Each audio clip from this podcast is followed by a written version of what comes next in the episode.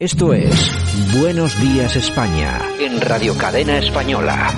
Aquí te contamos lo que otros quizás no pueden contarte.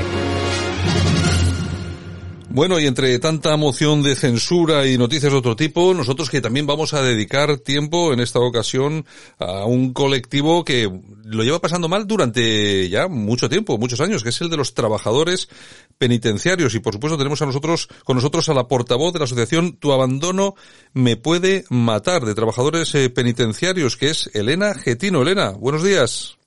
Hola, ¿qué tal? Buenos días.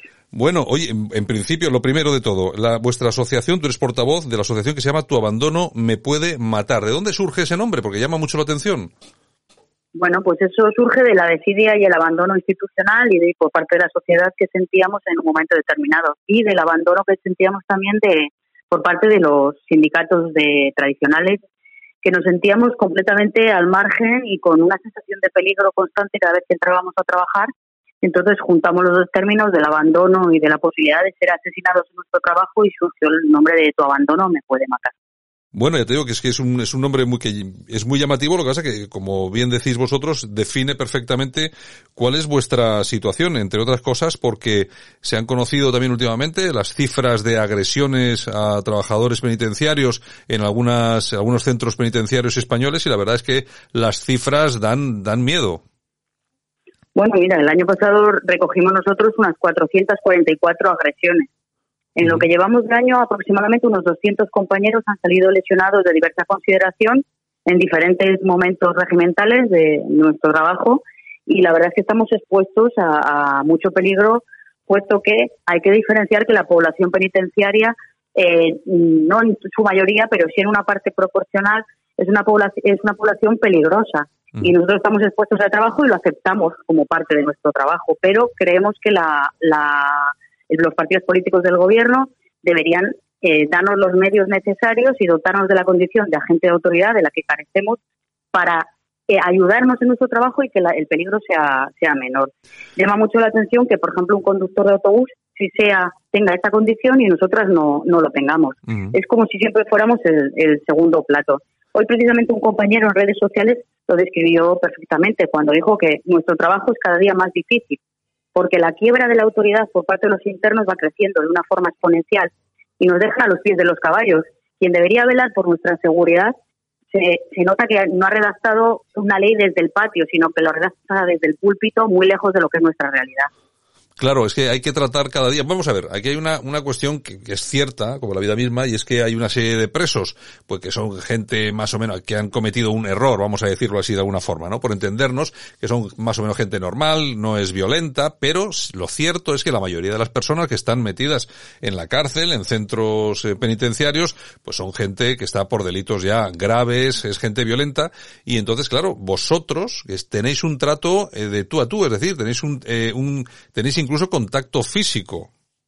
Claro, yo diría que en su mayoría la gente es gente que ha cometido errores o que está intentando progresar en la vida y nosotros tenemos que dotarles dentro de nuestras funciones, que eh, es la resolución y la rehabilitación de los internos, es nuestro trabajo principal. Pero hay otra parte con esos internos que no están en el momento de, de rehabilitarse o que son politoxicómanos o que tienen problemas mentales o que simplemente no quieren en estos momentos que genera muchos conflictos y mucha conflictividad. Nosotros nos enfrentamos a los internos con un bolígrafo y un walkie, que es con lo que nosotros trabajamos, y además con un déficit estructural de personal de unas 3.500 plazas, lo que hace es que una persona sola eh, tenga que exponerse en el patio con 100 internos. Solemos trabajar de media dos, dos funcionarios por cada 100 internos, más o menos. Y eso genera un montón. Claro, dos por cada 100, me dices, dos por cada 100. Sí, sí. Claro, sí, es, un, pues es un tema peligroso, ¿eh? Claro, tienes que tener en cuenta que además de los dos funcionarios, uno tiene que estar siempre en la zona de seguridad, con lo cual los actos regimentales como el reparto de comida, todo ese tipo de cosas que son habituales, las salidas al patio, porque nosotros tenemos que entablar conversación y, desarrollar nuestra capacidad laboral para reinsertarlos, nos encontramos solos. Es fácil que abramos y cerramos las puertas solos. Eso la sociedad lo entiende de una manera muy fácil cuando extrapolamos esto a la, a la policía. Nunca verás a un policía patrullando solo por los peores barrios que pueda haber de, cualquier ciudad. Nosotros lo hacemos habitualmente. Por eso requerimos desde ya ofertas de empleo público extraordinarias y más compañeros a nuestro lado, que sería el primer punto, el, primer eje que nos daría un poquito más de seguridad, aparte de darnos la condición de agentes de autoridad, que es fundamental, porque para que te hagas una idea, de las últimas agresiones que hemos tenido, el interno que, la hace, que, lesiona a cuatro compañeros, tiene más de 40 expedientes disciplinarios abiertos, porque no le conlleva nada, le conlleva una privación de paseos. Si conllevara una pena, si conllevara un incremento de, su pena, se pensaría muy mucho por tener que exponernos a sus peligros. Claro, claro, me parece muy grave. De todas formas, hay un tema que apuntas que es interesante y también que, claro, porque estás comentando de cifras, de tenéis que estar dos personas con 100 presos, lo que sí necesitaréis es más personal, claro. Por supuesto, nosotros llevamos pidiendo ofertas de empleo público extraordinarias constantemente desde que nació la asociación. Necesitamos compañeros porque además la media de edad de un funcionario de prisiones está incrementándose muchísimo. En los años de la crisis no hubo oferta de empleo público, tuvimos que suplir a los compañeros y hay centros donde la, edad media está por encima de los 55 años con internos que siempre son jóvenes, que es lo que nosotros decimos. Nosotros seguimos seguimos siendo cada vez más mayores, pero los internos que van entrando van rejuveneciendo la población reclusa, con lo cual es de urgente necesidad que salga la oferta de empleo pública y no solo la normal, sino una extraordinaria que vaya paliando el déficit que tenemos ahora mismo estructural. Hombre, yo ya te digo que yo, viéndolo desde fuera, que no entiendo en absoluto, porque nunca he estado en ese tema, simplemente las noticias que me llegan. A mí simplemente con el dato que ya me estás ofreciendo, de que normalmente o muchas veces estáis dos personas eh, por cada 100 presos, a mí ya me parece una situación bueno, extremada. Yo, vamos, no sé, para tener incluso miedo, eh, Elena, es una situación que me parece muy peligrosa. Bueno, peligrosa es. Nosotros siempre decimos que con miedo no entramos a trabajar porque si no, no podríamos trabajar. Nosotros tenemos que sacar toda, nuestra profesionalidad, nuestra empatía, nuestros años de callo, que llevamos ya unos cuantos años de callo, para saber qué momentos pueden ser exponencialmente peligrosos y cuáles no. Pero no hay que olvidar que trabajamos con una, con una población que, que no está siempre en estos momentos de tranquilidad. Ya te digo, politoxicómanos o gente con problemas mentales graves o gente que no quiere vivir, eh, eh, que no es capaz de vivir en sociedad, pues no es capaz de vivir en sociedad tampoco dentro. Entonces necesitamos más gente y más medios, de dotarnos de, medios eh, adecuados al siglo XXI. Hay, hay situaciones que se podrían evitar, pues, pues por ejemplo, con tener una pistola Taser que eliminara un problema en un momento determinado de la ecuación, no para utilizarlo habitualmente, sino para momentos puntuales. Necesitamos que se actualicen los medios, no solo personales, que por supuesto es lo más importante, sino también los medios, los medios materiales para trabajar, porque no podemos seguir entrando con un boli a, resolver todas las situaciones y porque y porque mm, es fundamental y hoy eh, eh, desgraciadamente el PSOE ha vuelto a echar atrás una iniciativa que tienen ellos mismos en su programa de nombrarnos agente de autoridad porque es una cosa que no es baladí, es una cosa que es importantísima. Es igual que sucede a los vigilantes de seguridad, que antes tenían esa condición de agentes de la autoridad y se la quitaron y muchas veces ves cosas por, lo que sé, en los metros y por ahí, bueno, ves eh, eh cuestiones y, eh, de violencia y tal y cual que seguramente se podrían evitar si los vigilantes en este caso, que no es, no es vuestro caso, porque vosotros no sois vigilantes de seguridad, pero bueno, en el caso de los vigilantes, si tuvieran esa condición, imagínate a vosotros. Bueno, de todas formas, eh, Elena, las, eh, se producen de continuo agresiones. Lamentablemente, siempre sois noticias exactamente por lo mismo, por las agresiones. En lo que en este año, que bueno, ya dentro de poco no le falta mucho para acabar, ¿qué es, qué es lo más grave que habéis tenido en agresiones en el colectivo de trabajadores penitenciarios? Bueno, graves ha habido bastantes. Por mm. ejemplo, recuerdo una bote pronto un, un apuñalamiento en Albocácer con un pincho de fabricación propia. Ellos usan cualquier cosa para realizar armas, caseras, como huesos de pollo, o cristales, cualquier cosa les sirve, pero casi siempre este año ha habido como un repunte de los incendios, los incendios provocados que normalmente se provocan para ocasionar mm, mm, pues, distracciones y poder atacar a los funcionarios, suelen hacerse en los módulos de aislamiento, que son los más peligrosos, se provocan los incendios para que nosotros, que no somos bomberos, pero sí entramos a apagar los incendios, que es algo que siempre repetimos, que es un sitio donde los bomberos no entran del exterior. Nosotros prácticamente sin formación apagamos esos incendios y sin material. Las suelas de los zapatos se nos queman cuando entramos a apagar un incendio. Necesitamos material nuevo ya. Se provoca ese incendio, se tapona, se tapona la entrada a la, cárcel con los colchones quemándose, derraman fairy o yogures por el suelo para que cuando entremos a, sacarles, a salvarles la vida, que es nuestra obligación, nos, nos resbalemos, nos esperan con un pincho. Y este año yo creo o tengo la percepción de que el número de incendios se está incrementando y, eso ocasiona muchas, muchas, muchas lesiones, desde mm. brazos rotos hasta cortes, pues lo que te puedas imaginar. Eh, eh, habrá otra cosa que también habré, habréis sufrido, lógicamente, en los últimos meses, que es el tema de la pandemia. Claro, estáis ahí en un, en un ambiente, pues que no sé exactamente a nivel de seguridad, de pandemia me refiero, ¿cómo estáis? Pues siguiendo con el nombre, completamente abandonado. Nosotros denunciamos desde el principio a la Secretaría General porque no se hizo un protocolo específico para prisiones. Hay que tener en cuenta que es un ámbito muy cerrado donde no se puede guardar la distancia de seguridad de unos internos a, otros. Y al principio de la pandemia no nos daban no nos daban más mascarillas. Es más hubo una orden al principio que se nos prohibía llevar nuestras propias mascarillas porque asustábamos a los internos entonces hubo al principio muchos momentos de tensión porque Llegó un momento que eso sí se hizo bien, que fue cortar las comunicaciones y los permisos de los internos. Casi toda la droga en prisión entra a través de ese tipo de, vías, permisos, comunicaciones.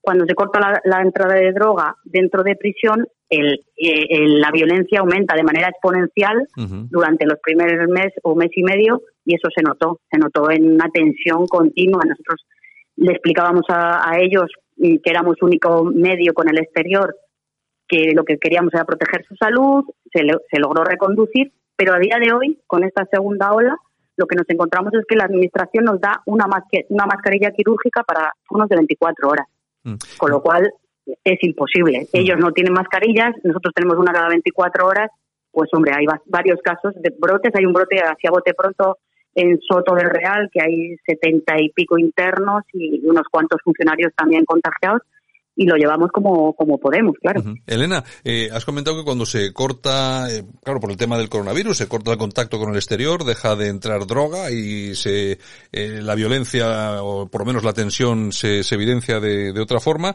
La verdad es que sigue entrando drogas en las, sigue entrando droga en las cárceles, pero ¿cómo? ¿No se puede evitar esa entrada de, de drogas en la cárcel?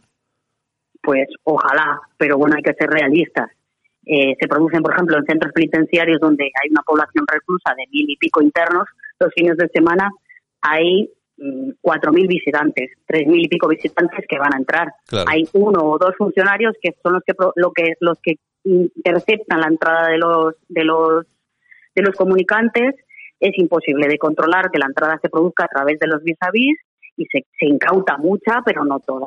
De todas maneras, hay que hay que decir y esto que quede claro que es una parte pequeña, pequeña de, de, familiares, es una parte pequeña de internos, pero el hecho es que el regreso de los permisos y el regreso, el regreso de, las comunicaciones no, no son, son incontrolables. Ni tenemos personal, ni tenemos medios, ni, se puede realizar. Ahora se está implantando una unidad canina, a ver si se logra implantar en todas las prisiones de España como como un método más, y quizás así se podría incautar algo más, pero bueno, la realidad es esa, que con uno o dos funcionarios de vigilancia de V2 que hacen la entrada de los, de los familiares es imposible el control de entrada. Mm.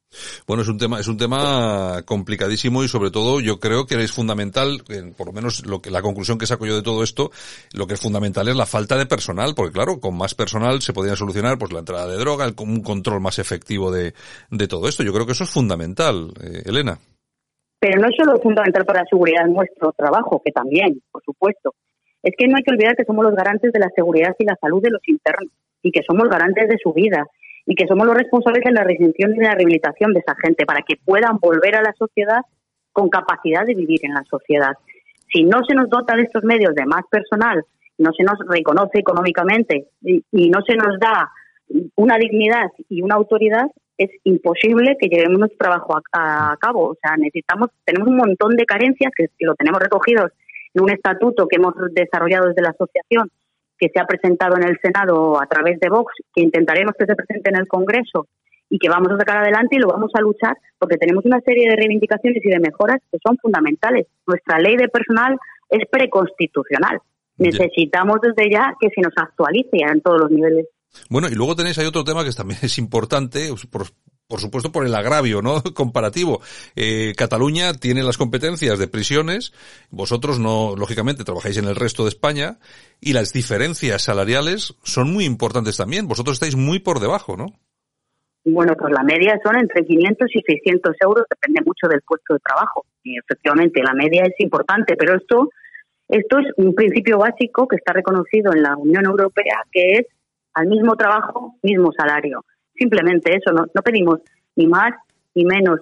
Eh, el funcionario de prisiones eh, y el trabajador penitenciario en, particular eh, lleva 20 años y hemos pedido poder adquisitivo de una manera abismal. Hemos visto como nuestros compañeros de ministerio muy merecidamente han, tenido un incremento retributivo y nosotros nos hemos quedado, no sé si porque no damos votos, porque al final las prisiones son, tienen un cierto halo de oscurantismo que nos hace meternos siempre dentro de, los muros, pero lo que sí es cierto es que nuestra labor es fundamental y no está retribuida de la manera que debiera. Y, claro, en comparación con, con nuestros compañeros que, que, desarrollan en la Generalidad de Cataluña, es, es abismal. O sea, y la Unión Europea lo tiene reconocido. Es, algo obvio. Si tú realizas el mismo trabajo, el nuestro incluso es más peligroso porque nosotros tenemos presos de la Audiencia Nacional que ellos no tienen. Si tú realizas el mismo trabajo, tienes que tener las mismas retribuciones.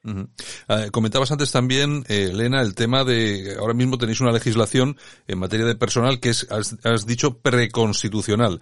Bueno, lo que, lo que sí es, es cierto también es que habéis presentado un estatuto, o por lo menos las líneas para un estatuto propio, ¿no? No, no, las líneas no. Hemos presentado un, estatuto completo. Completo. Desde la Universidad de Málaga, dos profesores de la Universidad de Málaga nos ayudaron a darle la forma legal adecuada.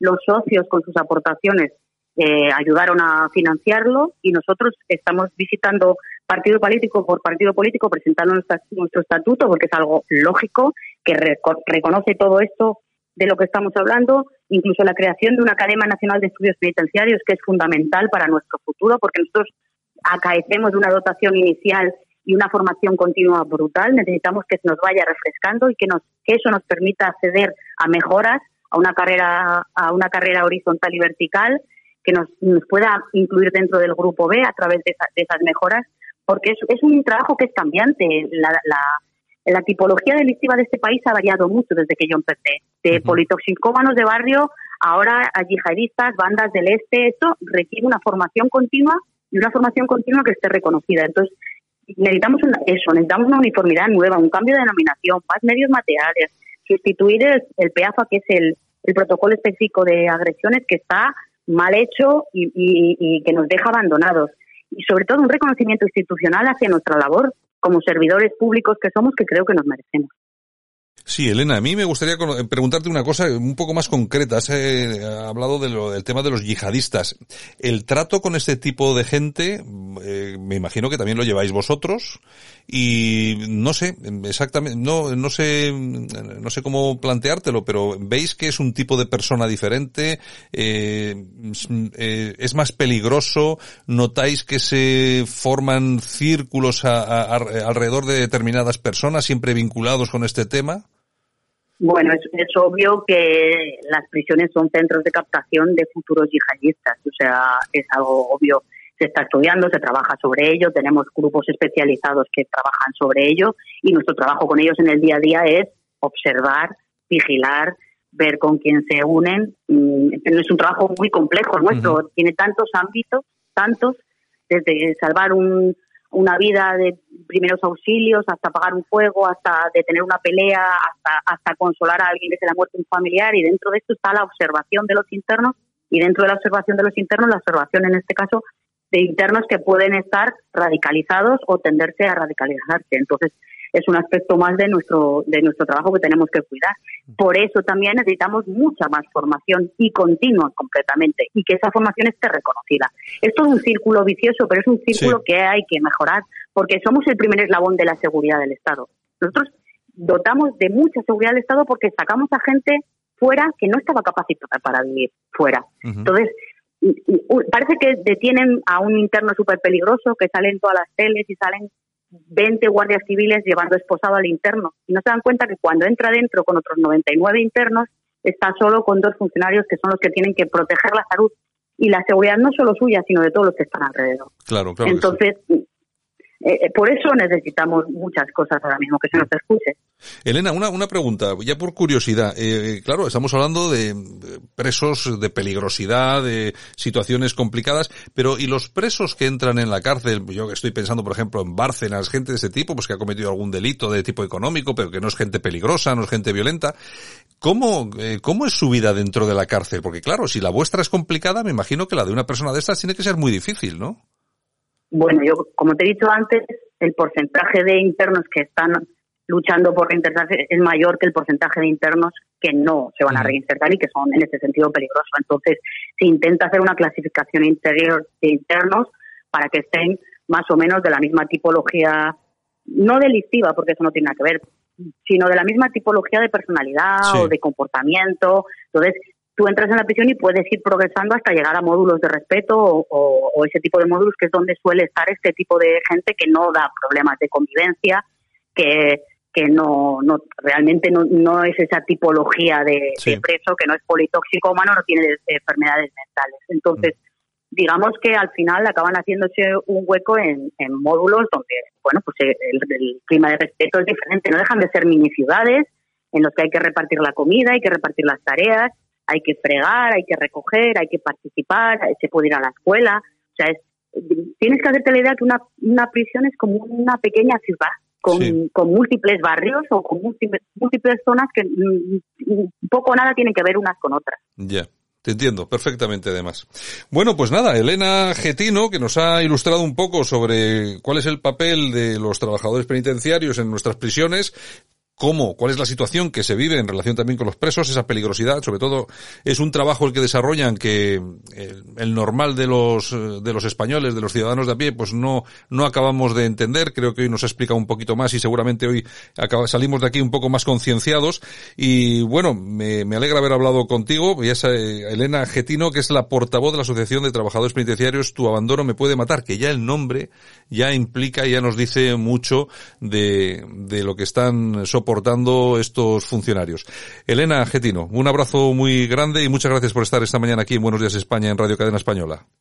Buenos días, ¿me permites una última cosita? Por Quiero mandar un apoyo muy fuerte a, unos compañeros que están expedientados por haber hablado en los medios de comunicación, que también sufrimos ese tipo de problemas. Ah. Tanto a Raquel como a Enrique, que han recibido sus primeras sanciones, desde la asociación saben que estamos con ellos y, todo, todos los trabajadores penitenciarios seguiremos en la mm. lucha. Elena, ¿cómo, ¿y cómo ha sido esto?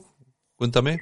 Bueno, pues de, últimamente salimos más en los medios, nos estamos intentando hacer un hueco para que la sociedad vea nuestro trabajo y esta gente ha intentado defender nuestro trabajo en algunos medios y se han abierto expedientes, bueno, para mí, para mí completamente injustos y están cumpliendo su, sanción. Raquel, tanto Raquel como Enrique, Antonio el otro día que está en media se libró y tenemos a Monse todavía ahí preocupada pero saben que vamos a estar detrás de ellos y que seguiremos en la lucha.